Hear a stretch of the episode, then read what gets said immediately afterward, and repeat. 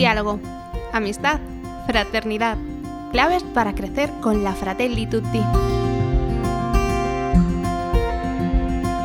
Bienvenido, bienvenida a este podcast creado por la diócesis de Tui Vigo sobre la Fratelli Tutti, la carta encíclica que el Papa Francisco publicó en octubre de 2020 para ayudar a todo el pueblo de Dios a crecer en diálogo, amistad y fraternidad social.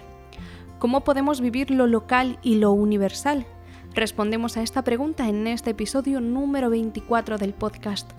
Coge tu Fratelli Tutti, ponte cómodo y déjate transformar por las palabras del Papa Francisco del punto 142 al 153.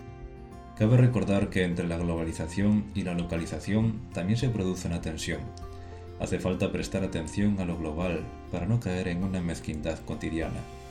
Al mismo tiempo, no conviene perder de vista lo local, que nos hace caminar con los pies sobre la tierra. La solución no es una apertura que renuncie al propio tesoro. Solo es posible acoger al diferente y percibir su aporte original si estoy afianzado en mi pueblo con su cultura. Hay una falsa apertura a lo universal que procede de la superficialidad vacía de quien no es capaz de penetrar hasta el fondo de su patria o de quien sobrelleva un resentimiento no resuelto hacia su pueblo. Hay narcisismos localistas que no son un sano amor al propio pueblo y a su cultura.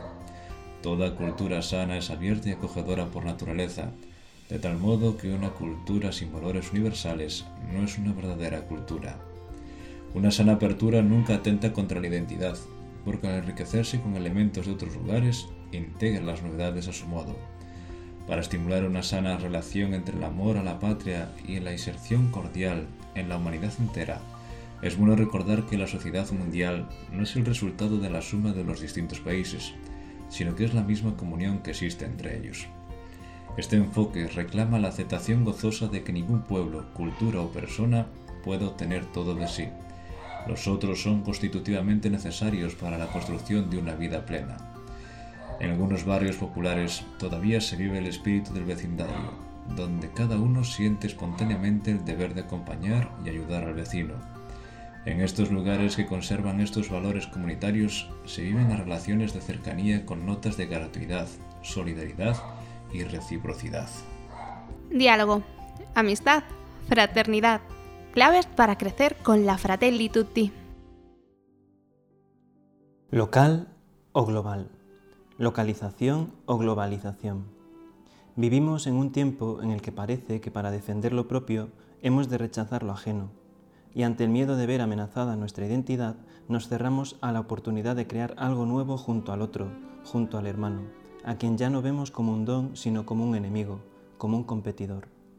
El Papa no titula el epígrafe local o global, sino local y global.